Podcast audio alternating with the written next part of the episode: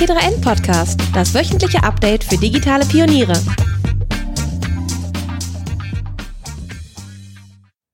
Liebe Hörerinnen und Hörer, bevor es losgeht, noch ein bisschen Werbung in eigener Sache. Für die anstehende Weihnachtszeit vielleicht noch etwas zu lesen. Wir haben eine kleine Abo-Aktion vorbereitet. Wenn ihr unter dem Link t3n.de slash podcast54 das T3N Magazin abonniert, das sind dann vier Ausgaben für 35 Euro im Jahr, dann erhaltet ihr zum nächstmöglichen Zeitpunkt nicht nur die aktuelle Ausgabe mit dem Titelthema Was kommt nach der Digitalisierung? Dazu gibt es auch unser Pioneers T-Shirt und geschenkt die Vorausgabe, die Ausgabe 53 mit dem Titelthema Traumjob gefällig, alles können, alles erreichen mit Multiskills und agiler Weiterbildung zum digitalen Pionier. Der Link nochmal zur Aktion t3n.de slash podcast 54 und jetzt viel Spaß beim Hören. Hallo und herzlich willkommen zu einer neuen Folge des T3N Podcasts. Mein Name ist Luca Caracciolo, ich bin Print-Chefredakteur bei T3N und heute die letzte Folge des Jahres äh, haben wir uns versammelt äh, hier, um so ein bisschen auf das Jahr 2018 aus Tech-Perspektive zurückzublicken. Wir, das sind äh, Lea Weitekamp, äh, hi Lea, Redaktionsleiterin des T3N-Magazins. Hallo. Und Stefan Dörner, äh, Print-Online-Chefredakteur. Print Online. Print Online Chefredakteur. Gott, wir kommen ein bisschen durcheinander. Online Chefredakteur T3ND. Hi. Ja, wenn man das Jahr so ein bisschen Revue passieren lässt, dann und so gerade so aus Tech-Perspektive Tech darüber nachdenkt, fällt, glaube ich, eine Technologie, an die kommt man nicht vorbei. Äh, ich würde nicht mal sagen, dass es 2018 losging, das ging schon früher los, aber ja. 2000, 2018 hat wirklich jeder darüber gesprochen. Also äh, und zwar künstliche Intelligenz. Mhm. Also es gibt, glaube ich, kein Unternehmen, was nicht künstliche Intelligenz macht. Und es gibt kein Startup, was sich nicht KI auf die Fahnen schreibt. Also irgendein Algorithmus soll immer irgendwie KI machen. Und die, alles wird smart. Alles wird smart und die Software wird intelligent und ähm, mein Gefühl ist manchmal so ein bisschen, also so äh, im Büroalltag ist das noch nicht so angekommen. Also ich habe noch keine smarten Tools. Wir haben mal zu T3N, ich glaube 51, das war die erste mhm. Ausgabe des Jahres, uns mal KI-Tools angeschaut für den Büroalltag und haben festgestellt, naja, so viel geht da eigentlich noch nicht. Naja, der Spam-Filter ist auch schon KI irgendwie, ne? Ja, also, okay. Ist mal ein bisschen also hinter, was, man so, was man so da runter Ja, ja, richtig. Aber so im Sinne von, ähm, ich äh, nutze intelligente Tools, um beispielsweise mein mein, ähm, mein, meine Meetings zu planen. Mhm. Ne, gibt es ja durchaus schon, ne, hier und da. Ähm, aber das hat dann auch wieder so datenschutzrechtliche Sachen. Ich muss einem Cloud-Tool Zugriff auf meinen Kalender geben. Das will man vielleicht nicht und so weiter und so fort. Ähm, das ist das eine. Ne? Auf der anderen Seite haben wir natürlich auch von Unternehmensseite viel in die Richtung gehört. Die Bundesregierung investiert drei Milliarden bis 2025, hat ein KI-Programm aufgesetzt. Ich habe mal so äh, in Zahlen nachgeschaut, was, was es für die deutsche Wirtschaft bedeutet. Und da gab es eine Studie der Boston Consulting Group die da sagt, äh, dass nur 20 Prozent aller deutschen Firmen KI anwenden 30 Prozent sind noch in der Entwicklungsphase und die Hälfte macht halt noch gar nichts. Ähm, wie, wie, wie war denn so euer Eindruck dieses Jahr, Stefan? Ist irgendwie, ist da jetzt qualitativ wirklich was passiert in, in deinem Empfinden oder war das schon 2017 da und man hat es nur noch weiter ausgerollt? Also der, der ganze Hype ging ja schon 2016 los. Es war ja DeepMind damals, ähm, die KI, die zum ersten Mal einen Menschen, also einen, einen Meister ähm, im Go geschlagen hat von Google, also diese Google-Tochter in London. Und ab dann ging es ja eigentlich richtig los. Und äh, also es gab auf jeden Fall immerhin noch immer weiter noch qualitative Verbesserungen. Es ist diese ganze Hardwareentwicklung ging ja jetzt erst so richtig los, dass jetzt äh, Intel, Nvidia und so weiter Spezialchips für äh, Machine Learning entwickelt haben. Ähm, das ist ja erst dann nach 2016 an, äh, ja, haben die ja begonnen und jetzt in 2018 sind einige Chips auf den Markt gekommen. Ähm, und man merkt schon qualitative Verbesserungen. Ich glaube, wenn jetzt zum Beispiel viele Firmen sagen, dass sie KI noch nicht anwenden, ist immer so ein bisschen das Problem, dass immer noch ganz viele auch gar nicht so genau wissen, was ist eigentlich KI und Dinge, die wir früher vielleicht als KI bezeichnet haben, sind heute wieder so selbstverständlich, dass wir sie eigentlich nicht mehr als KI bezeichnen.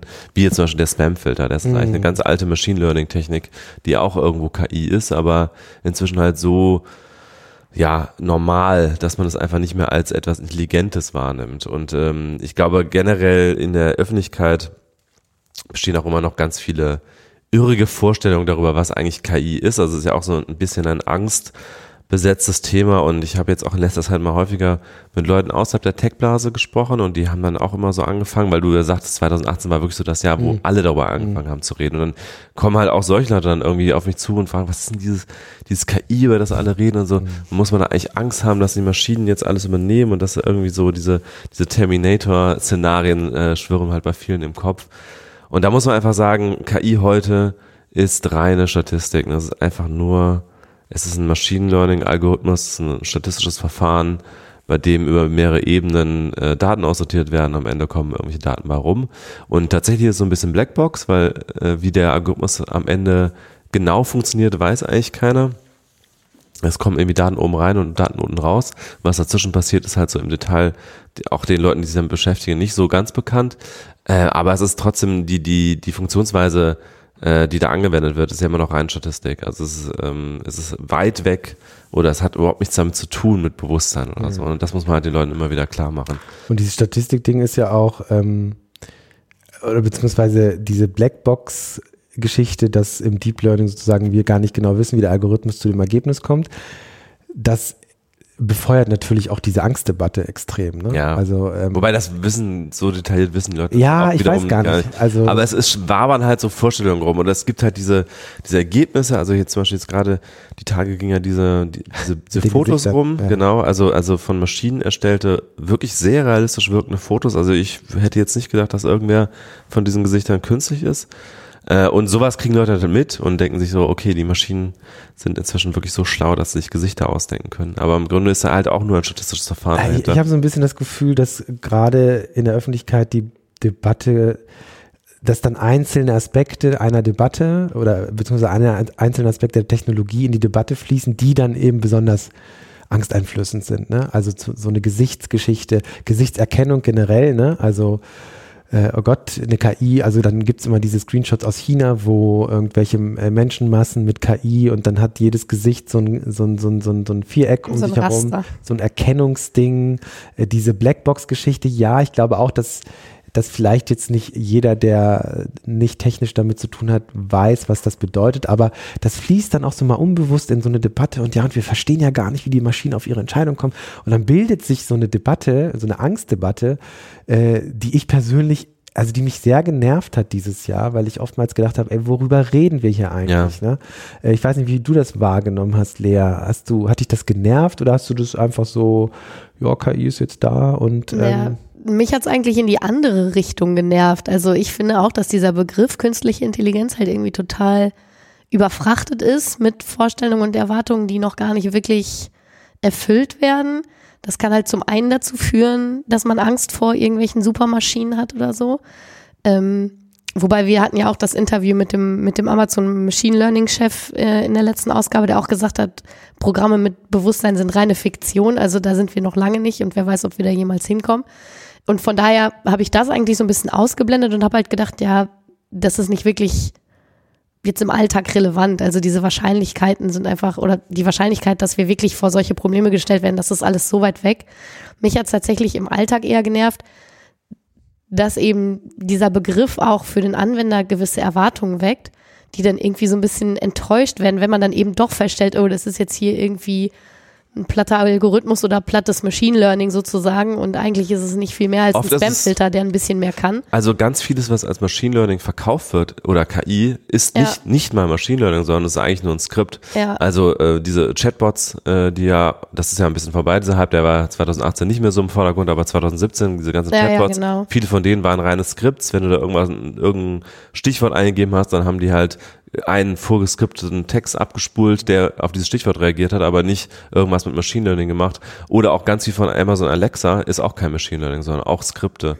Ja. Ähm, und deswegen, also selbst wenn, also KI ist halt einfach gerade auf so ein Marketingbegriff. Ja, das ist das, was mich genervt hat. Also diese Angstdebatte, die habe ich nicht so wahrgenommen, weil ich glaube, die findet tatsächlich eher außerhalb der Tech-Blase statt.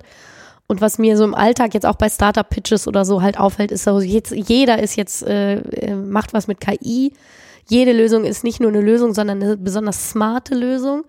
Und da habe ich halt irgendwann das Gefühl gehabt, wem wollt ihr da eigentlich was verkaufen? Also ne, das, eben weil es jetzt so ein gehypter oft, oft Investoren, die halt denken, so wir müssen noch was mit KI ist. Ja, machen. Haben und so alle. Unternehmensberatungen sagen hier, KI ist das 9 Plus Ultra und ähm, jeder muss jetzt da richtig viel rein investieren und irgendwie, also mir fällt es eigentlich momentan schwer zu sagen, okay, in was woll, will denn die Bundesregierung ihre, ihre Milliarden oder ihre Millionen investieren? Ja, Milliarden sind das ja so. Milliarden, genau, also, ne, und ich würde, also mir fehlt eigentlich das konkrete Bild, wo, ähm, wo differenziere ich jetzt zwischen dem, was wir schon lange haben und was halt nur ein bisschen verbessert und gepimpt wird und dem, was wirklich bahnbrechend Neues, was jetzt in den letzten Jahren eigentlich dazugekommen ist und was, was wirklich Fortschritt bringen kann.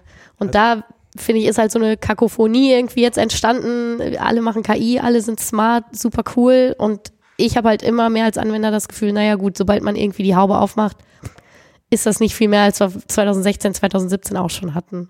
Also wa- was ich äh, äh, spannend finde, ist einfach, dass, dass künstliche Intelligenz, wenn wir das jetzt so bezeichnen, im Grunde genommen geht es ja um neuere äh, Machine La- Learning Algorithmen, also sowas wie Deep Learning, ähm, dass das einfach hochinteressant ist als Querschnittstechnologie, weil es in so vielen Bereichen als Infrastrukturtechnologie zum Einsatz kommt, also autonomes Fahren beispielsweise, aber auch sowas wie ähm, Objekterkennung, wenn man Augmented Reality machen will. Also solche Algorithmen sind da extrem spannend, aber das äh, ist dann technisch schon so tief, dass, äh, dass die Entwicklung ja sowieso über die letzten Jahre stattgefunden hat, seitdem es diese neuere Welle an KI-Fortschritten durch Deep Learning gibt ähm, und neuronale Netze.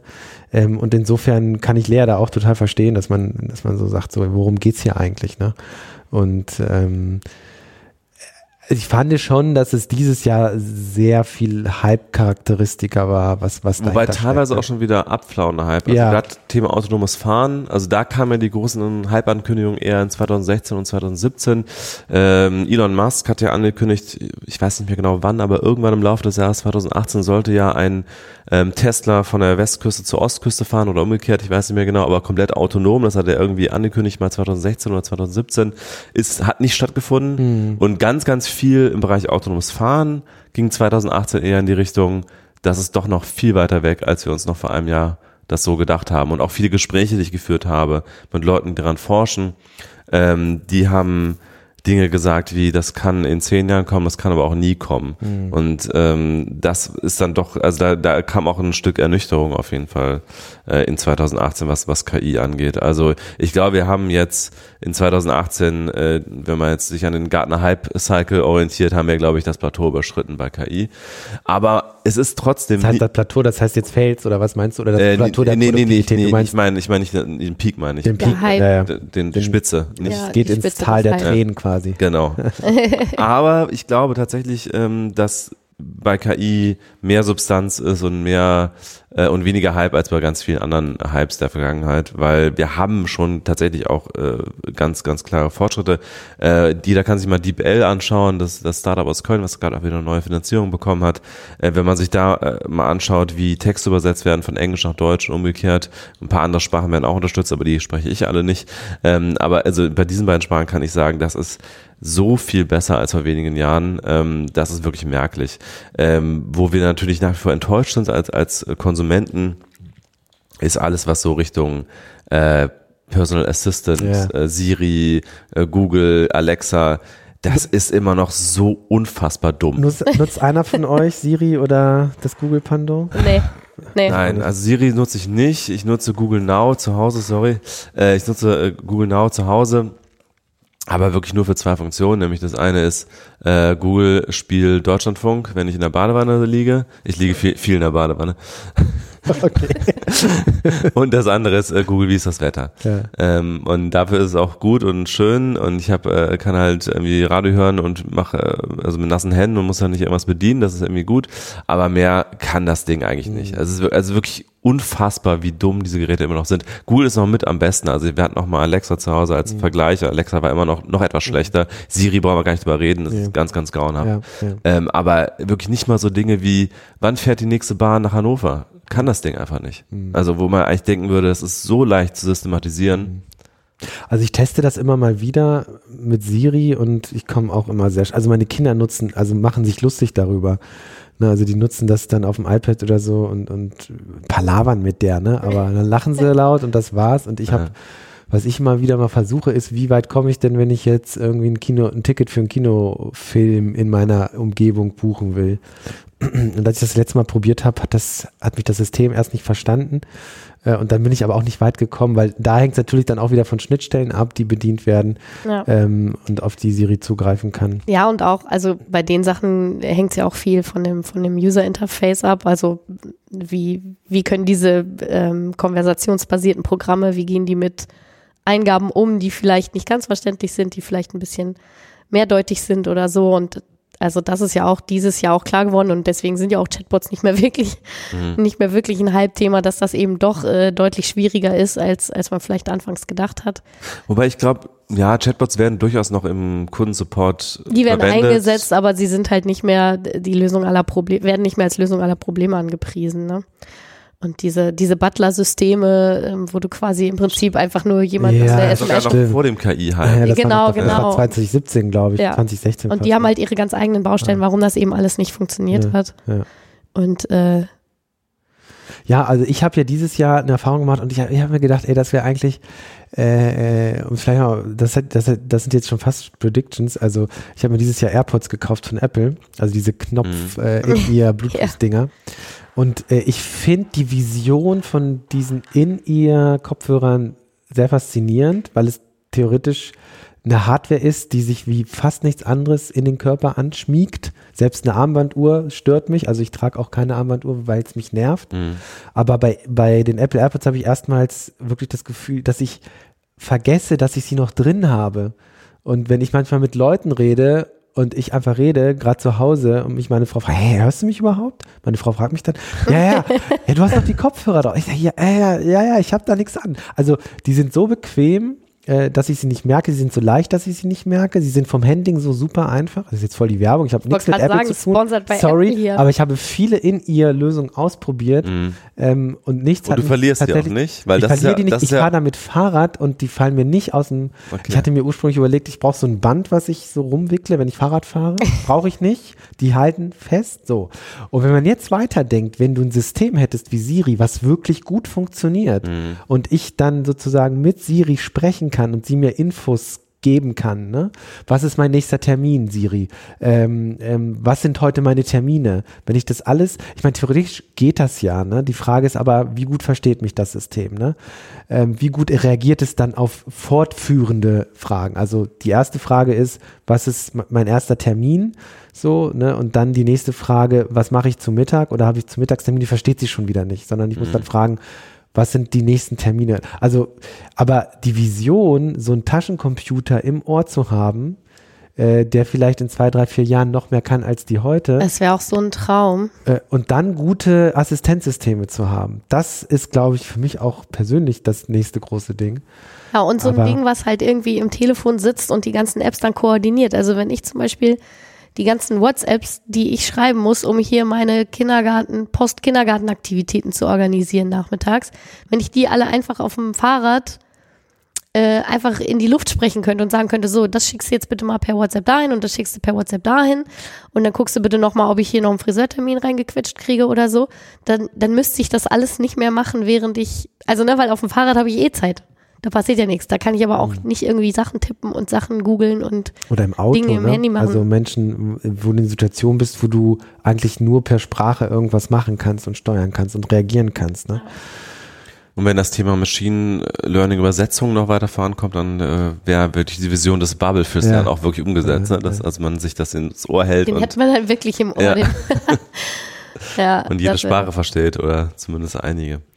Was sagt ihr denn, wie habt ihr denn Blockchain 2018 erlebt? Also wir hatten ja 2017 dieses unfassbare Hype, ja, wir haben selbst davon profitiert Ja. mit der Ausgabe 50, die Ende 2017 erschienen ist und alle Rekorde gebrochen hat, also Verkaufsrekorde.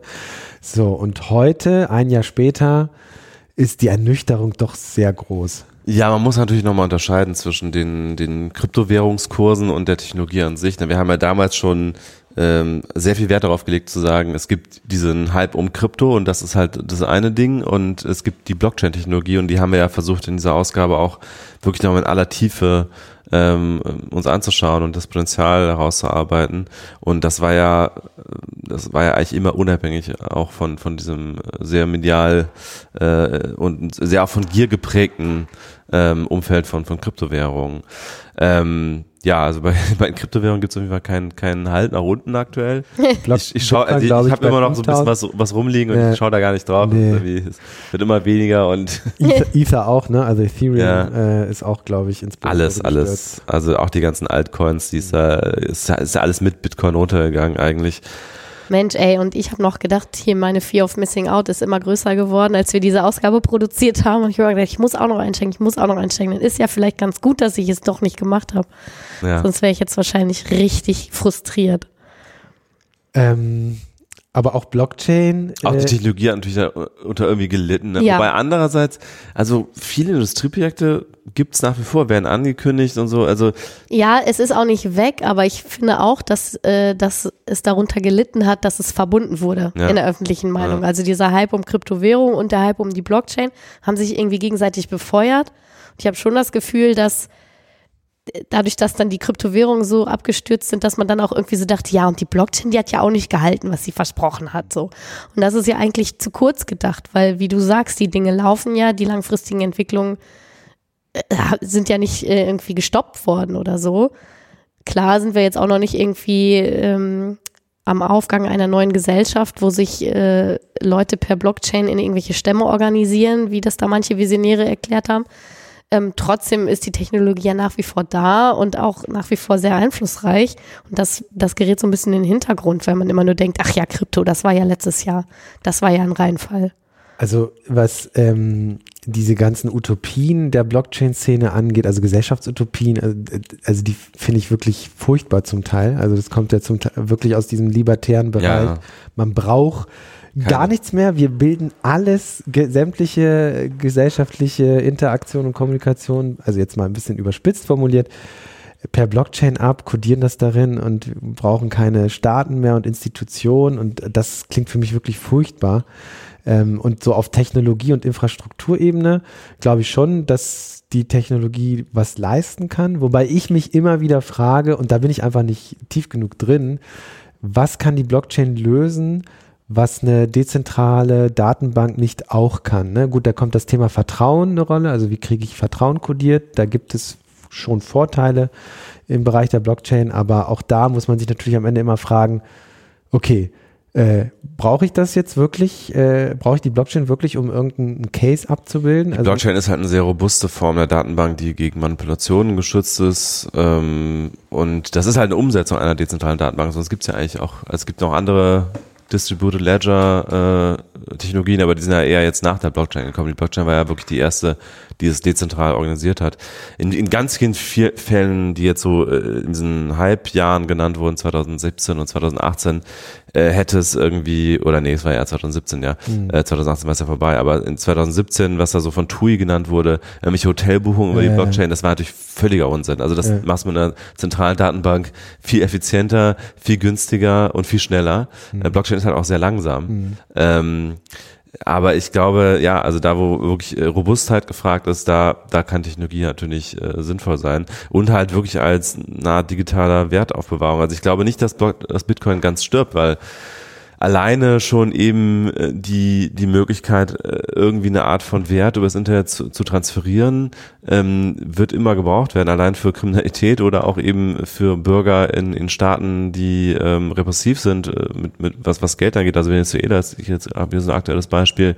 Haben nicht gesagt, dass die die Renten nur noch ja. in Petros, dieser Kryptowährung, ja, also diese Kryptowährung ausbezahlen? Ist auch, dachte, oh Gott, ist ein ganz großes Rätsel in Venezuela. Ich habe, äh, es gibt dazu einen Hacker Hacker News Thread also wo das diskutiert wird, diese Ankündigung, ja. ähm, dass äh, Venezuela angekündigt hat, sämtliche Pensionen nur noch in dieser Kryptowährung auszuzahlen. Und da schreibt halt zum Beispiel jemand, der in Venezuela wohnt, laut ja. eigener Angabe kann man natürlich jetzt nicht äh, unheimlich überprüfen, dass irgendwie noch niemand jemals so einen Coin gesehen hat und keiner weiß, was es eigentlich ist. Und äh, also es ist auch ein bisschen Phantom, diese angebliche Kryptowährung, die auch angeblich noch an irgendwelches Öl gekoppelt ist und so.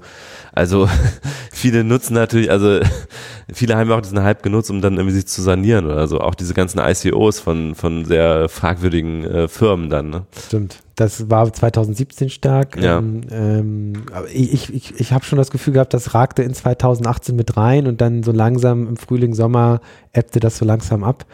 Und jetzt äh, sieht man viele Texte und, und Radiosendungen mit, äh, was ist aus der Blockchain geblieben. Ich habe auch ähm, eben schon nochmal dran gedacht, als du, Stefan, äh, über den Gartner Hype Cycle geredet hast, habe ich auch kurz überlegt, wo die Blockchain da jetzt eigentlich gerade steht. Also wenn man es ein bisschen, wie gesagt, ist fraglich, ob man es machen sollte, aber wenn man es an diesen Hype um Krypto und so weiter koppelt, dann sind wir eigentlich über Am durch das Teil Tiefpunkt wahrscheinlich. der Tränen, ja, oder vielleicht sogar fast schon wieder durch. Ähm, Naja, wobei, keine Ahnung, also noch, noch fallen die Kurse, glaube ich, ne? Also, ja, die, Man genau. könnte jetzt einsteigen. Aber ich habe, ähm, also auf die Blockchain bezogen, habe ich schon das Gefühl, dass die Technologie irgendwie bleiben wird. Und ich habe auch das Gefühl, es gibt mehr Use Cases, es gibt ernsthafte Bestrebungen, das zu adaptieren. Was ich allerdings auch gelesen habe dieses Jahr, war, dass es der, dass dieser sehr offene Charakter eben der Adaption in großen Unternehmen oft entgegensteht. Also das Zitat ging irgendwie so in die Richtung, ähm, wenn, wenn die Lösung dann so angepasst ist, dass sie für das Unternehmen nutzbar ist, dann ist es eigentlich keine Blockchain mehr oft. Also Ja. Ähm, insofern weiß ich eben auch gar nicht, ob man da in der Adaption so weit ist, wie, wie ich jetzt so. ja, da gibt's ja Das dieses, Gefühl habe. dieses Wort der ähm, Private Blockchain, was aber am Ende das ganze Prinzip wieder ad absurdum Genau. führt. Also, Genau, also dann ist es ja im Endeffekt auch nicht mehr das, was ursprünglich mal damit gemeint war. Ne? Und Also, selbst, selbst wenn man jetzt sagt, Banken, große Unternehmen und so weiter adaptieren die Technologie, die machen daraus eben wieder einfach eine, äh, eine besonders leistungsfähige Datenbank für sich intern. Und dann ist es eben nicht mehr das, was damit ursprünglich verbunden Genau, war. also das mal kurz zur Erklärung. Private Blockchain ist sozusagen die Idee der Blockchains, die hinter Bitcoin und Ethereum stecken, also die offen sind für jeden. Also jeder Entwickler könnte eine, eine Applikation für die Bitcoin-Blockchain oder die Ethereum-Blockchain bauen quasi und sie darüber laufen lassen. Und die Private Blockchain ist dann eher aus unterme unternehmerischer Perspektive eine geschlossene Blockchain, wo nicht einfach jeder rein kann und Dinge umsetzen oder festlegen kann. Ähm, und da ist halt die These auch von vielen, dass eine Private Blockchain eigentlich keine Blockchain mehr ist. Ne? Also insofern. Ja, Blockchain, äh, äh, wir, wir haben so ein bisschen über Audio, vorhin habe ich schon gesprochen, Voice, äh, Smart Assistenten. Ähm, wie gesagt, ich habe so, so mal ein ganz persönliches Voice-Hype ja gehabt, ohne dass ich sowas wie Alexa äh, beziehungsweise Echo oder Echo Dot zu Hause stehen habe, aber dieses Gefühl mit den Apple AirPods fand ich doch sehr faszinierend. Fehlt noch die Software dazu, ne? Die dann Software fehlt dazu. umsetzt. Aber ich glaube so, es gibt ja manchmal so diese Diskussion, was ist die nächste große Plattform? Äh, was kommt nach dem Smartphone? Ne? Und ich glaube, äh, wenn es überhaupt etwas gibt, was nach dem Smartphone kommt, ich habe das Gefühl, das wird uns noch lange begleiten, Ja. dieses Gerät, ähm, dann ist wirklich Voice was, was wirklich sehr Interessantes. Äh, ähm, und äh, jetzt äh, unabhängig jetzt von, von Hardware, also sowas wie Apple AirPods oder smarte Lautsprecher, gibt es den Hype um Podcasts. Das ging ja auch schon 2017 los. Ich glaube 2018 auch extrem äh, breit getreten. In Deutschland noch mehr in Deutschland angekommen. noch mehr als, als in den USA war das schon viel stärker. Aber auch generell dieses Thema wie, das ist jetzt so diffus, ich beschreibe das mal, was meine Eindrücke sind, dieses Thema Audio, was wie zum Beispiel eher jüngere Menschen kommunizieren. Ne? Also wenn man das beobachtet, WhatsApp-Sprachnachrichten. ja, Ja, ohne stimmt. Ende. Ja. Halt, also dieses, dass das, das ältere Menschen verstehen gar nicht, was das ist. Die halten ihr Smartphone vor, vor den Mund und sprechen da rein. Und hey, warum? Die könnten doch jetzt auch telefonieren, aber nee, sie halten so, klar, dann hören sie nicht, dann ist es klar, dass es eine Sprachnachricht ist, für mich, vielleicht ältere äh, Menschen ver verstehen das gar nicht und ähm, das ist auch so ein Phänomen, also Sprache äh, und Sprachnachrichten als asynchrone Kommunikation, Ja. ne? Aber ich kann es gut nachvollziehen, weil ein, ein Anruf ist immer irgendwie invasiv. Also ich rufe auch äh, wirklich nur an, wenn es dringend ist. Und sonst würde ich, äh, also ich schreibe immer noch am meisten, aber auch, auch schon mal Sprachnachrichten verschickt, weil es da irgendwie bequemer ist. Ne? Du laberst dann so vor dich hin, was du alles sagen willst. Machst du das? Ja, ja. ich mach, ich mach das nicht. Ne? Also ich, ich, ich habe erst eine ganze Reihe von Sprachnachrichten bekommen, bis ich die erste Mal geschickt habe, aber dann ähm, gewöhnt man sich ja auch schnell dran. Es geht halt schneller, ne? Also du diktierst ja, Ja. im Grunde einfach nur, was du Es sagen halt, willst. Gerade wenn du auf dem Handy-Display ähm, sonst schreiben müsstest und dich dann tausendmal Genau. vertippst, weil die Tasten zu klein sind. Das geht echt einfach so viel schneller, das einfach zu sagen. Ich habe eine Freundin, die ähm, spricht alles in den Sprachassistenten, der es für sie in eine äh, Textnachricht konvertiert. Das ist eigentlich Quatsch.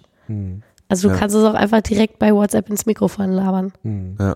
Und mich Stimmt. hat auch meine kleine Schwester konvertiert, die ist vier Jahre jünger. Wahrscheinlich ist das genau der, äh, der Generationenunterschied. Äh, Stimmt, ich kann natürlich meinen digitalen Assistenten eine Sprachnachricht diktieren, die sie dann in Textform schreibt, aber das ist dann meistens halb gut, ne? Also Ja. so richtig gut funktioniert das, glaube ich, nach ja, immer besser, aber Und du kannst auch dich in Echtzeit über, also muss gar nicht asynchrone Kom Kommunikation sein. Ich habe auch schon Leute gesehen, die wirklich eigentlich wie wirklich, telefonieren, Quatsch. nur mit Sprachnachrichten. Also das können, da können sie wirklich telefonieren. Also, naja, aber man weiß ja nie, ob der andere nicht dann vielleicht doch auf einmal abgelenkt Ja, wird. Ne? drei, Minuten doch keine Zeit und dann Genau. äh, Aber sowas wird mich dann wiederum wahnsinnig Ja. machen, weil wenn ich wirklich was klären will, dann brauche ich die Antwort auch jetzt. ja. Aber gibt's alles. Ja, aber Voice äh, ich finde ich, finde ich wirklich spannend und je besser die Algorithmen werden, beispielsweise zur Texterkennung äh, plus äh, die Systeme äh, vielleicht auch mehr Zugriff auf Informationen haben über Schnittstellen, dann wird's interessant. Ne? Also es wird dann interessant, wenn ich wirklich mit meinem Computer sprechen kann und dem wirklich sagen kann, äh, bitte bestell mir für nächsten Donnerstag ein Kinoticket äh, bei dem und dem Kino. So.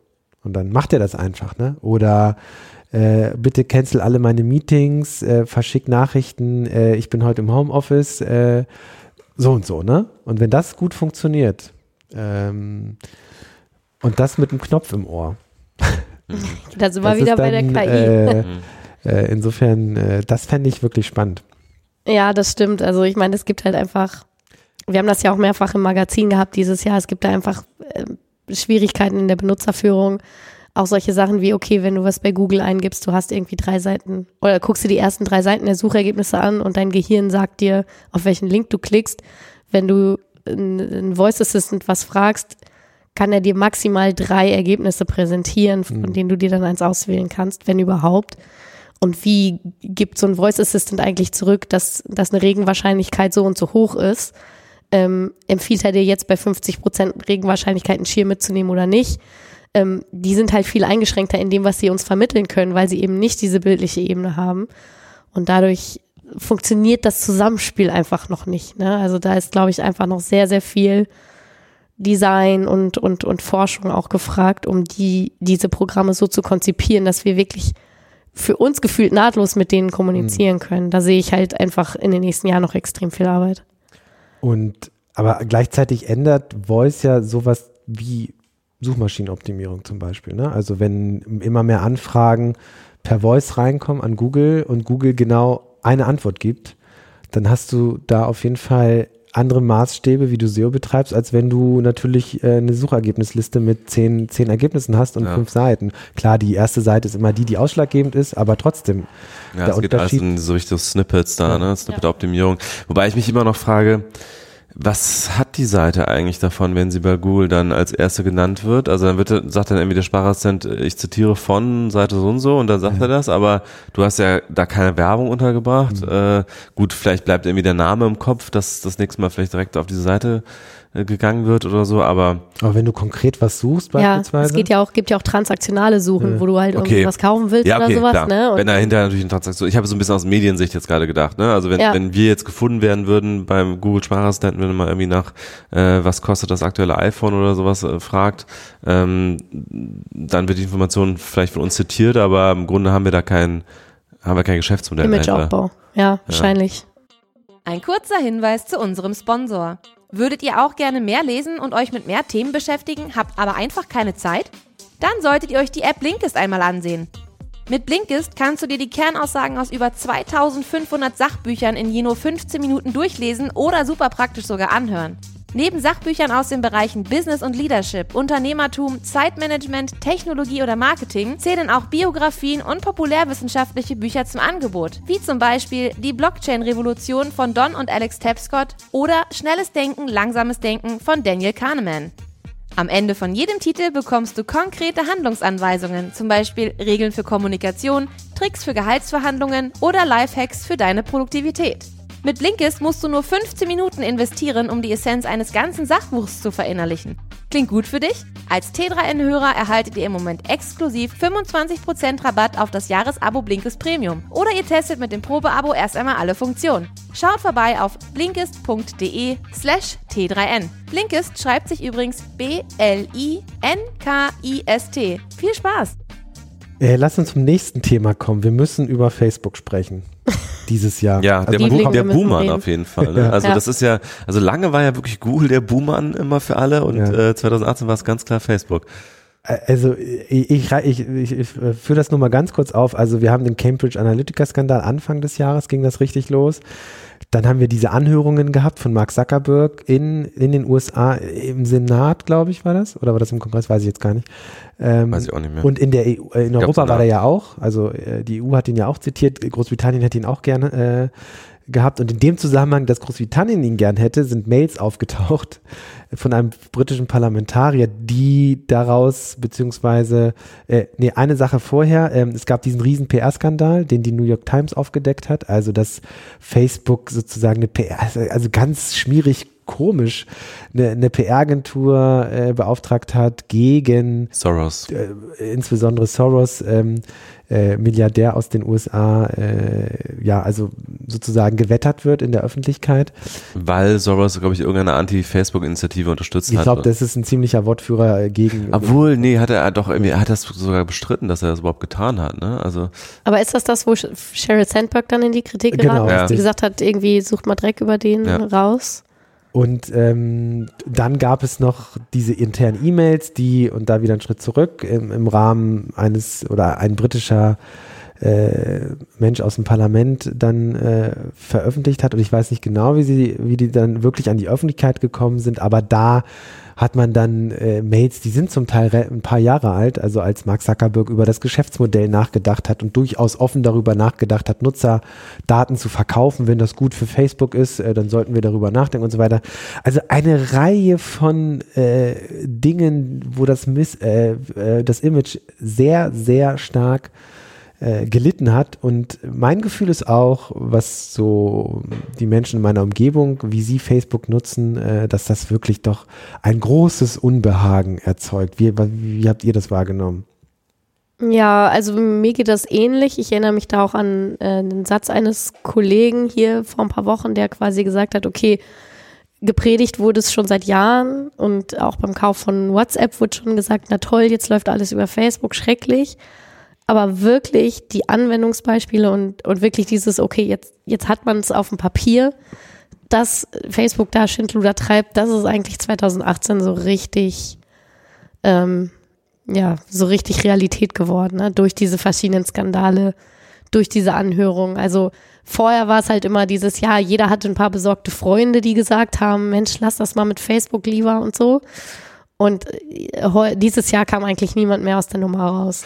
aber mal ganz konkret gefragt, befürchtet ihr irgendetwas dadurch, dass ihr bei Facebook seid? Also mir ist es, ehrlich gesagt, so persönlich für mich völlig egal.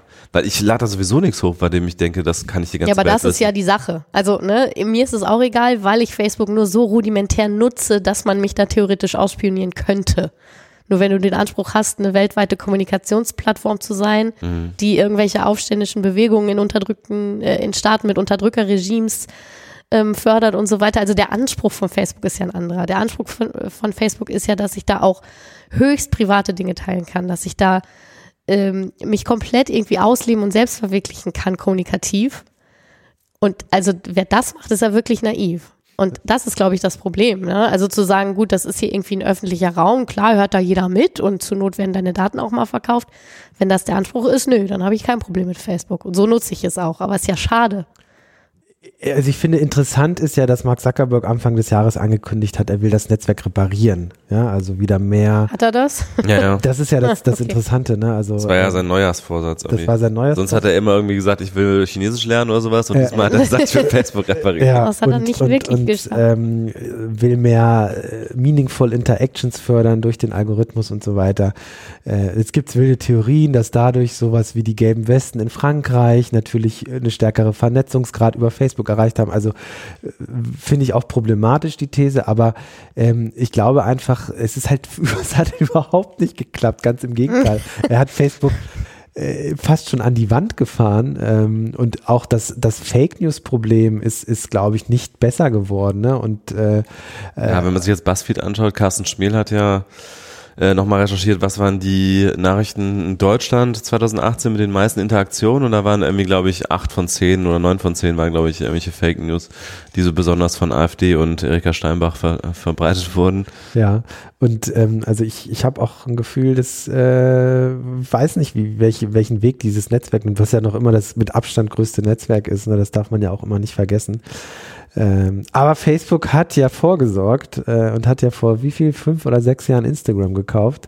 Ja, und Vor WhatsApp. Jahren, ähm, und WhatsApp gekauft ein bisschen später und äh, als ob er es äh, als ob er es Das war- kommen war sehen. sehr das schlau, war ja. sehr sehr äh, smarter Move für Facebook. Also Ja. weil Instagram tickt einfach anders, ne? Also ich Und Instagram nicht, war auch im Nachhinein ein völliges Schnäppchen, glaube ich, für 1,1 eine Milliarde oder so. 1,1 Ja, ja, Milliarden ja. Dollar, glaube ich. Also aus Ja. heutiger Sicht wirklich ein Schnäppchen. Ja. Und das Netzwerk hat ja wirklich Momentum. Also nicht nur Mhm. 2018, dieses Jahr schon, schon vorher ging das los und äh, also intelligenter Zug, man will gar nicht wissen, was äh, äh, passiert oder was passieren könnte, wenn sie Instagram nicht gekauft hätten. Ne? Also dann hätten sie quasi, keine Ahnung. Auf der anderen Seite muss man natürlich auch sagen, okay, was heißt das jetzt für Facebook? Ne? Also ist Facebook tot? Ist es auch nicht. Ne? Nee, ist also es auch nicht. das Netzwerk nicht. Aber es ist schon deutlich lebloser geworden. Also Ja, aber das ist ja auch, das ist ja nicht mal eine Entwicklung von 2018, das war vorher auch schon so, ne? Also Genau, aber sie haben ja also, ne, wenn man jetzt nochmal seine Ankündigung äh, zugrunde legt, dass er das Ganze irgendwie reparieren wollte, da, Mhm. das hat natürlich überhaupt nicht geklappt. Und das Einzige, was ich äh, tatsächlich wahrnehme an Bestrebungen von Facebook, alles wieder ein bisschen besser zu machen, sind ja äh, Werbung. Ne? Also äh, Fernsehwerbung. Ja, stimmt. ähm, Printwerbung, ganz auch die machen Plakatwerbung. Fernsehwerbung, also Plakatwerbung sehe ich ohne Ja, ja. Ende. Fernsehwerbung Ja, wusste ich Doch, nicht. Fernsehwerbung, Okay. dieses äh, Mach es zu deinem Facebook. Okay. Da, wo wirklich so Leute auch gefühlt authentisch in die Kamera sagen, nee, ich poste nichts bei Facebook, weil das kann ja dann jeder sehen. Und dann kommt so ganz harmonische Musik und dann wird so kurz gezeigt, wie man total easy Privacy-Sachen einstellen kann, dass eben nicht mehr jeder zugucken kann. Und dann kann man eben auf einmal doch die Bilder von seinem kleinen Säugling irgendwie posten, weil nur Mama und Papa können sehen.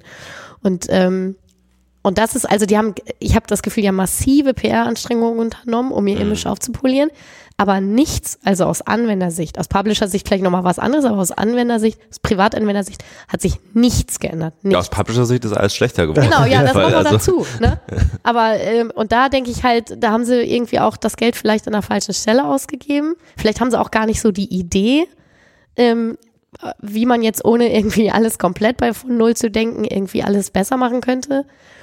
Ich habe das Gefühl, es hat deutlich die Social Media Müdigkeit, die es immer mal wieder gibt, auch im Bekanntenkreis und so weiter, deutlich befeuert.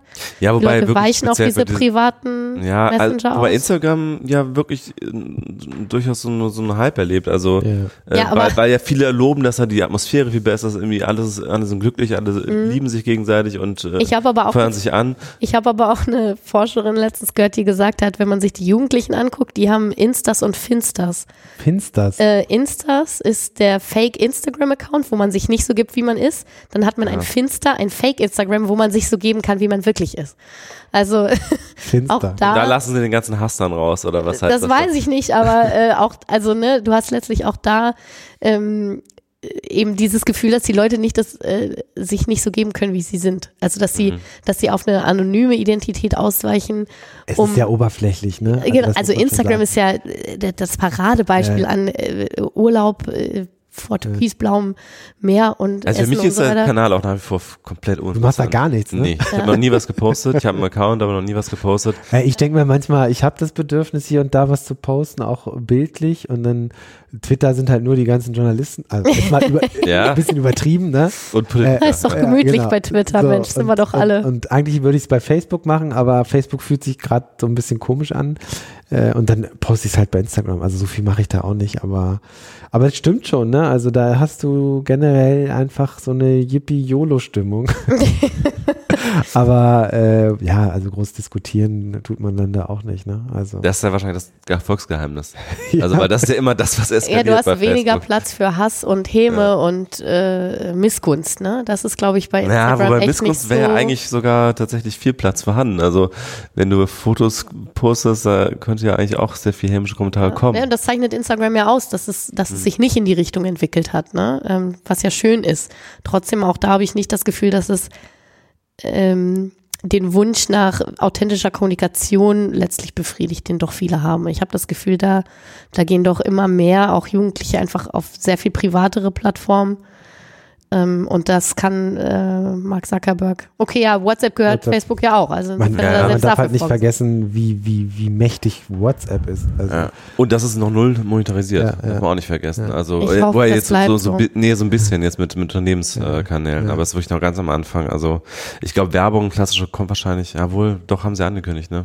Also was ich auch interessant fand, war dieses Jahr, dass ähm, so jemand wie Tim Cook von Apple sehr äh, Facebook sehr stark kritisiert hat. Also das hat man so, solche Schwingungen hat man äh, vielleicht immer mal wieder mitbekommen, dass Apple sich positioniert, als wir sind die Datenschutzfirma, bei euch, äh, bei uns sind eure Daten sicher, wir verkaufen die nicht, das ist, ist auch nicht unser Geschäftsmodell und so weiter.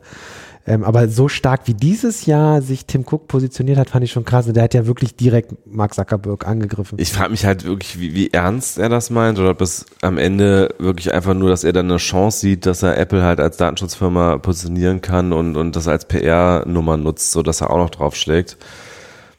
Das habe ich mich auch gefragt, als er die DSGVO gelobt hat. Ja. Hat er ja auch. Ja, ja. also ich kann das ganz schlecht USA, einschätzen, inwiefern das eine Strategie ist, um eben, was du sagst, Apple zu positionieren als Datenschutz vertrauenswürdige mhm. Firma.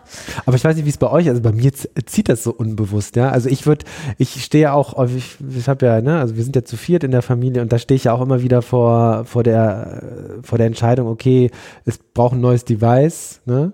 Gibst du jetzt 100, das bezieht sich jetzt nicht auf Facebook, aber auf dieses Thema Sicherheit, gibst du jetzt 150 Euro für ein Android-Gerät aus oder beißt du jetzt in den äh, oder gibst du jetzt einfach 500 Euro für ein iPhone aus? Und für mich stellt sich die Frage nicht mehr. Ich, also ich würde in meinem Haus eigentlich nur noch Apple-Geräte zulassen. Ne? Ja, sind wir wieder bei Sponsor. Ich auch. bin sponsert bei Apple. Also ich auch, aber nur aus ästhetischen Gründen. Ich finde Android so einen unfassbar hässlichen äh, so eine unfassbar hässliche Ja, in der User Experience und so weiter bin ja. ich bei dir, aber es hat auch wirklich einen sicherheitsrelevanten Aspekt, dass du dadurch, dass die, dass die Apps im App Store einfach nochmal deutlich stärker kontrolliert werden ja. als im Google Play Store. Ja, wobei ich habe mir auch auf dem Rechner nie ein Virus eingefangen und da ist die Chance viel größer als auf dem Smartphone. Also für mich spielt das keine so vordergründige Rolle, aber was natürlich stimmt, ist, das Geschäftsmodell von Apple ist einfach nicht äh, Daten oder Werbung verkaufen, sondern das Geschäftsmodell ist Hardware verkaufen und ähm, deswegen hat er natürlich da einen Punkt. Äh, wenn man jetzt äh, darauf äh, Wert legt, dass, dass tatsächlich ähm, Daten sensibel behandelt werden vom Unternehmen, dann ist man bei Apple wahrscheinlich besser aufgehoben als bei Google oder Facebook, weil halt das Geschäftsmodell nicht auf Daten basiert, nicht in erster ja. Linie auf jeden Fall. Ist insofern aber auch schwierig, das zu vergleichen. Also ist natürlich genau, einfach also als Hardware-Company zu sagen, ja, Mensch, ja. ey, die anderen machen was mit euren Daten. Ja, gut, ist auch deren Geschäftsmodell. Ähm, aber das wird nochmal spannend zu sehen sein, inwiefern das Apple nicht auch irgendwann in Schwierigkeiten bringt, ne? Weil sie so hardware-fokussiert sind. Also ich glaube, ich meine, das ist ja so dieses Argument, was, was ja seit Jahren so als Kritik an Apple formuliert wird. So, ihr müsst eigentlich mal zusehen, was, was nach der Hardware kommt. Mhm. Und um es mal überspitzt zu sagen, was nach dem iPhone kommt. Und dadurch, dass sie halt sagen, dass sie äh, Daten nicht nutzen, um ein Geschäftsmodell zu entwickeln, ähm, gehen sie automatisch auch in eine Richtung, die natürlich Entwicklung von neuen Geschäftsmodellen, neuen Diensten, die natürlich ganz stark auf Daten basieren und ja. Datenauswertung, da geraten sie natürlich ein Stück weit ins Hintertreffen. Ja, also bei Siri sieht man, wie schlecht das ist. Ja. Und insofern wird das äh, spannend zu sehen sein, wie Apple sich äh, in einer langfristigen Perspektive positionieren wird.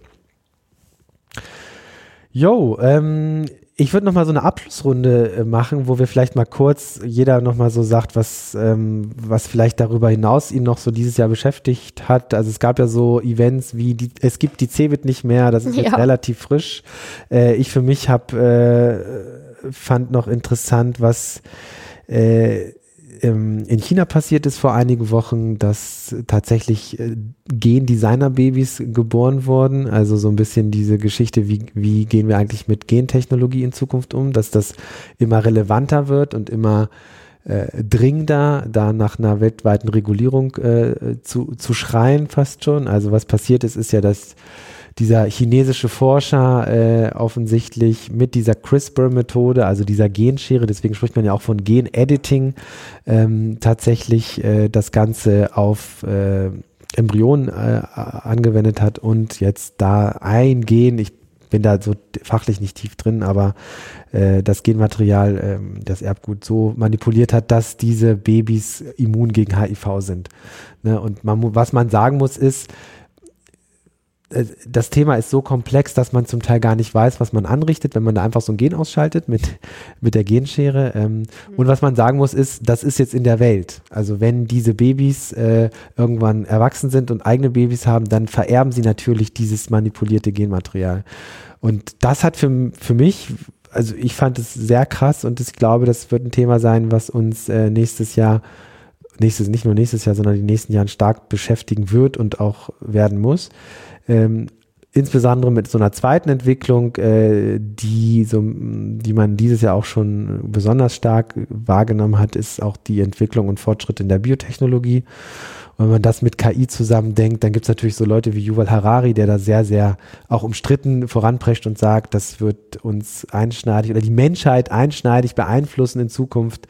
Also wie KI und Biotech äh, zusammenwirkt äh, und in Zukunft dazu führen wird, dass wir Körper produzieren, Gehirne eines Tages und in der Lage sein werden, das Leben selbst zu hacken. Ähm, um mal wirklich provozierend das zu formulieren, aber um wieder auf den Alltag zurückzukommen, äh, Gen-Editing jetzt in der Welt in Form dieser äh, genmanipulierten Babys äh, fand ich sehr krass dieses Jahr. Ja, ich, ich, ich, ich versuche das mal so ein bisschen zu relativieren, weil letztlich, solange es Evolution gab, gab es immer spontane Genmutationen. Und das ist jetzt einfach eine gezielte Genmutation natürlich. Genau. Oder, oder das, Genmanipulation. Ne? Weil ja. wir nicht wissen, was wir tun. Aber ah, das weiß die Natur ja auch nicht. Also die, die ja. probiert ja einfach rum, wild, so, und äh, dabei kommt irgendwas bei rum und da kommen halt auch dann irgendwelche Genkrankheiten äh, bei rum und äh, verschwinden wieder, aber das ist halt unzielgerichtet und jetzt macht es halt der Mensch zielgerichteter, aber ich sehe noch nicht das große also klar, ich sehe schon moralische Dilemma auf uns zukommen, wie zum Beispiel diese Frage nach, ähm, spaltet sich die Gesellschaft in genmanipulierte und nicht manipulierte und wird das äh, auch die Gegensätze auf der Welt noch weiter äh, verstärken, weil das irgendwie dann eher in reichen Ländern stattfindet als in armen und all diese Dinge sehe ich. Aber so auf dieser so rein biologisch-moralischen Ebene sehe ich noch nicht das Problem. Auch in Bezug auf Menschen, also wenn du Gen, Gen manipulierst, also Menschen Gen manipulierst und gar nicht weißt, was du was man tut. Also ich, für mich ist das schon ein ja. großer Unterschied, wenn man sagt, die Natur hat schon immer Genmutation hervorgebracht. Ähm, aber in so einer riesigen Milliarden Jahre Langfristperspektive. Ne? Also wir gehen dahin und sagen, ey, wir wollen nicht mehr, dass dieser Mensch jetzt äh, HIV bekommen kann, schalten wir mal das Gen aus, ohne zu wissen, was das überhaupt für Konsequenzen für die Menschen hat, die das jetzt, äh, die konkret manipuliert wurden, als auch für die Nachfahren. Und das finde ich, also ohne wirklich, ich bin kein Biologe, ich kann das nicht komplett einschätzen, äh, aber das klingt für mindest, zumindest für mich, das, was ich verstehen kann, schon sehr bedrohlich für die Zukunft. Im, und deshalb natürlich die Forderung, man braucht halt äh, Regularien und Standard, äh, Standards und zwar auf einer weltweiten Ebene, äh, weil, wie gesagt, also national braucht man da nicht kommen mit irgendwelchen Regularien, weil dann äh, so jemand wie China vorprescht und es einfach tut, ohne dass man, also das klingt jetzt so, als ob China das jetzt irgendwie voranbringt. Man muss natürlich auch sagen, äh, das ist die, auch dieser Forscher, der das gemacht hat, ist sehr isoliert in China. Also auch in China ist eigentlich äh, die Forschungscommunity dort dagegen. Ne? Also der darf auch, glaube ich, jetzt nicht mehr praktizieren oder so, ne? Da also bin ich mir nicht ganz sicher. Der, der, hat ja eine Firma, der hat das ja über eine Firma abgewickelt. Ja. Ne? Also der ist ja. Also der hat dafür aber auch Stress bekommen. Genau. Also ich will jetzt nicht sagen, China prescht vor und so weiter. So ist es auch nicht. Aber es war eine Frage der Zeit, bis es der Erste einfach mal probiert. Mhm. Ähm, und es ist jetzt passiert und ähm, man fragt sich, okay, äh, wie geht das weiter? Kommt so der Nächste und probieren noch mehr aus? Weil unterm Strich ist es natürlich auch ein, ein teures Geschäftsmodell. Also die Menschen da haben sehr viel bezahlt dafür. Ähm, und CRISPR ist eben, und das ist der Vorteil, man konnte das, was man mit CRISPR, mit, diesem, mit, mit dieser Genschere macht, auch früher schon machen, aber viel komplizierter und es war viel, viel teurer. Das heißt, heute ist das ähm, einfach deutlich günstiger, um im Genmaterial rumzumanipulieren, eben mit dieser Methode. Das hat mich beschäftigt dieses Jahr. Was hat euch noch beschäftigt? Hat euch äh, der Ausfall der Cebit? Ja, der hat mich tatsächlich beschäftigt. Ja. ja. mich ja weniger, weil ich ja nicht so den Hannover-Bezug habe. Ja. Aber erzähl doch mal, warum das so ein, so ein nee, also einschneidendes ich, Erlebnis für dich Ja, ist. also ich glaube schon, ich meine, ist ja auch kein Geheimnis, T3N sitzt nicht nur hier am Standort Hannover, sondern Ähm, hat auch eine, eine Geschichte mit der CeBIT. Wir sind jedes Jahr vor Ort gewesen. Wir sind, also ich habe äh, mehrere Jahre irgendwie den Startup Scout gespielt hier für, für Magazin und T3N.de und ähm, da ist es, da ist es schon so ein Stück äh, gemeinsame Geschichte, die da zu Ende gegangen ist. Und ich glaube, was, was mich einfach so ein bisschen getroffen hat, und ich habe das auch bei anderen Kollegen erlebt, war einfach dieses plötzliche aus dem Nichts heraus Ende. Also, ähm, dass die CDU sich 2018 neu ausgerichtet hat und dass das ganze Konzept irgendwie auf links gedreht wurde, das äh, haben wir ja alle mitbekommen, haben wir ja auch teilweise mit begleitet, ähm, konzeptionell und äh, uns war, glaube ich, schon auch klar, dass, dass jetzt geguckt wird, ob das funktioniert oder nicht. Aber dann ist ja von Seiten der Messe irgendwie nichts verlautet worden. Also ist nichts, nichts durchgedrungen oder so unmittelbar nach der Messe.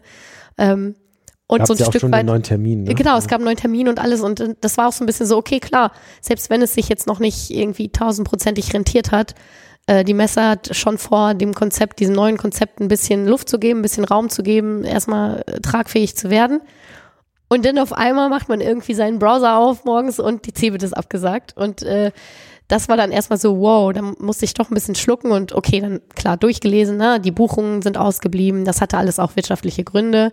Trotzdem wundere ich mich so ein bisschen, äh, äh, wenn man doch jetzt mal sich entschieden hat, dem Konzept eine Chance zu geben, ähm, warum zieht man dann trotzdem noch die Reißleine? Also ist die. Ist Also äh, ausschlaggebend war ja so offizielle Mitteilung, ähm, dass wenig verkauft wurde an, an Fläche. Ne? Also, Umsatz. Ja. Wie Sascha Lobo jetzt ja.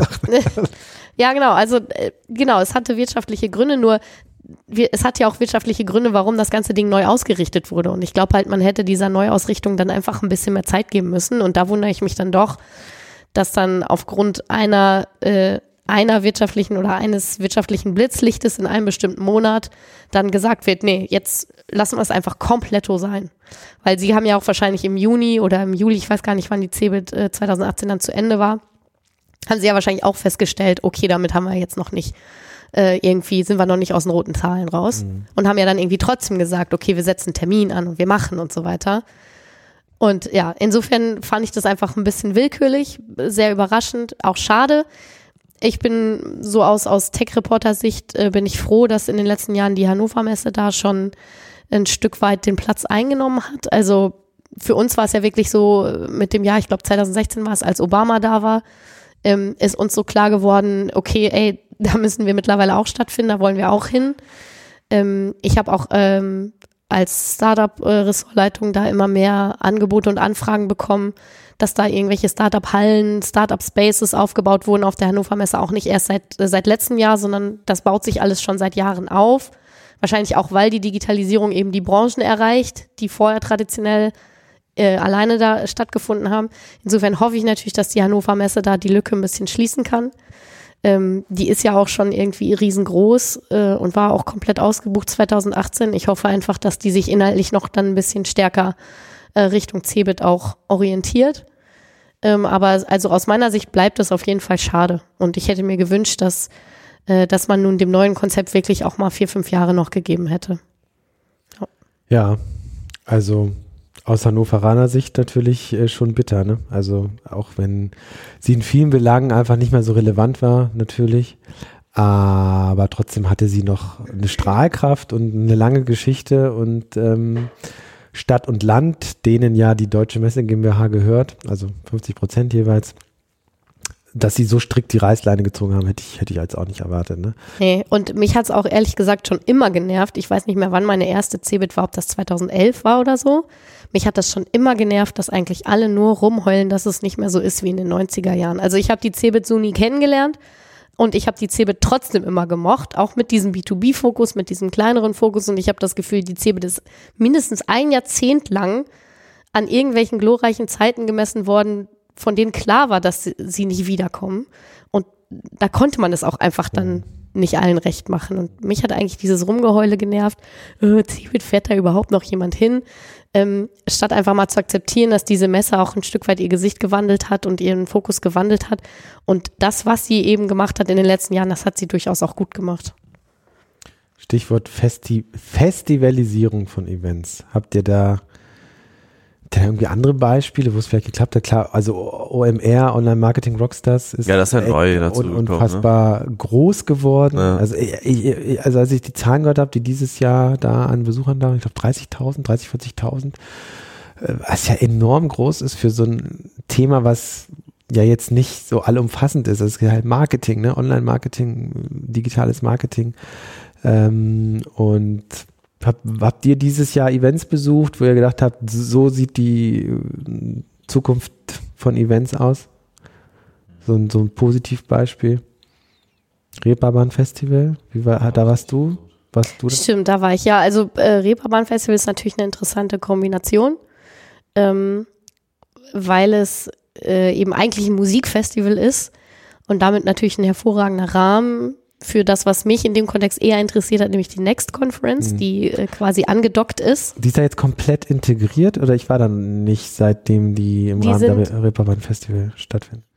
Äh, Also wie das Nee, organisatorisch glaub, ist, weiß ich nicht, aber die sind zu tun. Hm. die sind räumlich angedockt Mhm, und mhm. zeitlich. Also ähm, und das auch schon nicht erst seit diesem Jahr. Hm. Und das hat äh, sehr gut funktioniert, ähm, wobei ich ganz klar sagen muss, die, äh, die Tracks und, und Themen der, des Reeperbahn-Festivals haben mich nicht interessiert. Die sind Mhm. ja für die Musikindustrie. Hm. Hm. Insofern ähm, ist das eigentlich eine schöne Koinzidenz, dass man da diesen Festival-Flair hat. Und die, äh, die ganzen Fressbuden und die Bühnen direkt, sobald man aus der Konferenztür der Next rausstolpert, ist man da mitten im Geschehen. Das ist ein tolles, eine tolle Atmosphäre. Ähm, aber das jetzt eins zu eins zu übertragen auf andere Festivals, das funktioniert in meinen Augen nur bedingt. Ähm, was ja auch sehr starken Festivalcharakter hat, ist die äh, Bits and Pretzels Konferenz Ja. in München. Ähm, wo es natürlich auch einfach viel darum geht, einen schönen Rahmen aufzubauen. Ne? Mhm. Also irgendwie ein Riesenrad und ähm, schöne Abendveranstaltungen, auch Musikacts mit einzubinden. Mhm. Ähm, das äh, funktioniert natürlich schon und macht so eine Sache auch viel attraktiver. Insbesondere, wenn man irgendwie auch noch eine Messe nebenbei zu verkaufen hat, weil die lässt sich ansonsten, glaube ich, nicht so gut verkaufen. Ich finde das so krass äh, bei der South by Southwest, äh, da war ich ja erstmals dieses Jahr und ähm, da ist ja, das, das vergessen immer ganz viele, dass da auch eine Messe ist, ne? Also Ja, in ja. diesem riesigen ja, wobei das ist, ist ja auch ein Nebenschauplatz eigentlich. für- Äh, genau, für- aber, aber, aber, aber sehr schön gemacht. Also die, also es sieht optisch direkt ganz anders aus als so deutsche Messen, ja. Wenn man drin ist. Aber ich habe das zum Beispiel, ich, ich war da glaube ich gar nicht in der, ich habe einmal kurz reingeguckt und dann äh, wieder, wieder woanders gewesen, weil einfach diese Veranstaltung mittlerweile so breit ist, Ja. ähm, auch verteilt auf mehreren Hotels und äh, der Hype ja auch groß ist mittlerweile, also viele Deutsche getroffen da mittlerweile.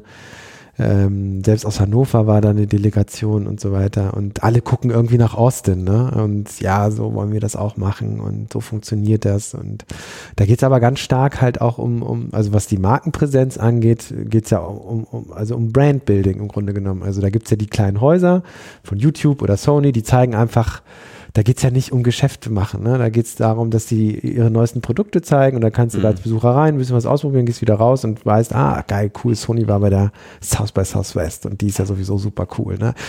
Den Ruf haben die sich über Jahre natürlich auch Auch erstmal mit der Stadt ne? zusammen natürlich. Ja. Also das ist halt äh, ein Trend der letzten zehn Jahre eigentlich, dass die Konferenzen in Städten, die halt generell attraktiv sind oder irgendwie ein, ein, so eine Sogwirkung haben wie Barcelona, Las Vegas, wobei ich persönlich Las Vegas ganz, ganz furchtbar finde, Ja. aber es ist halt trotzdem eine Vergnügungsstadt ähm, und eben auch Austin, dass die halt erfolgreich waren. Ne? Oder auch die IFA äh, in Berlin hat sicherlich auch einfacher als die CeBIT in Hannover. Wobei der geht es ja auch nicht gerade gut, Hm, glaube ich. doch. Also, Also für, eine- für so eine sehr traditionsreiche Ja. Messe, die es seit 100 Jahren gibt, äh, die haben ja Sammlungen überzeugt und das, das läuft, glaube ich, soweit. Also äh, schön ist das Messegelände in Berlin sicherlich das nicht, aber es funktioniert wirtschaftlich auf jeden Fall noch. Und ja, also ich glaube, da hat was stattgefunden, so ähnlich wie bei Hardware, also Consumerization der IT, sagt man immer im, im Bereich der Hardware, dass die Leute eben auch als Angestellte selber entscheiden, was, welches Smartphone kaufen sie jetzt. Ähm, und das ist halt dann oft ein iPhone als äh, eher als ein Blackberry oder so. Und so das hat, glaube ich, auch bei, bei Messen stattgefunden. Also die Leute haben halt irgendein Budget für Messen und äh, gehen natürlich viel lieber in irgendwie eine Stadt wie Austin und vergnügen sich da noch oder Barcelona oder Lissabon. Ähm, als jetzt in so, eine, zu so einem reinen Business-Event. Aus journalistischer Sicht ist es ja auch immer schöner, zu einem Festival oder zu einer Konferenz zu fahren. Also Ja. Ähm, auf eine reine Messe zu fahren, ist für mich eigentlich der Albtraum, weil ich mich da von Stand zu Stand hangeln Ja. muss und jeder will mir nur was verkaufen. Und Ja. ich bin ja schon immer dankbar, wenn es dann irgendwie einen Konferenztrack oder so nebenbei gibt, wo man vielleicht auch noch mal ein paar inspirierende Keynotes äh, sich anhören kann oder mit ein paar Vordenkern vielleicht ins Gespräch kommt. Und ich habe das Gefühl, diese, diese Festivalisierung ist quasi eine, so ein Weiterdenken. Ne? Also, dass man eben über diese reinen Verkaufsgespräche hinaus, die vielleicht auch ein bisschen unsexy sind, äh, einfach den, dem Publikum mehr bieten muss. Ne? Und wenn du dann eben noch eine Stadt hast, die das Ganze sowieso schon äh, in sich bietet, dann äh, ist das natürlich eine Win-Win-Situation. Ja, ich glaube, wir sind durch, soweit. Ähm, vielen Dank fürs Gespräch. Das ist auch die letzte Folge für dieses Jahr, wie glaube ich schon am Anfang angekündigt. Wir kommen wieder äh, in der zweiten Januarwoche mit einem neuen Podcast. In diesem Sinne, ich wünsche euch allen ein frohes Fest, guten Rutsch ähm, und bis nächstes Jahr. Frohe Feiertage. Tschüss. Ciao. Tschüss.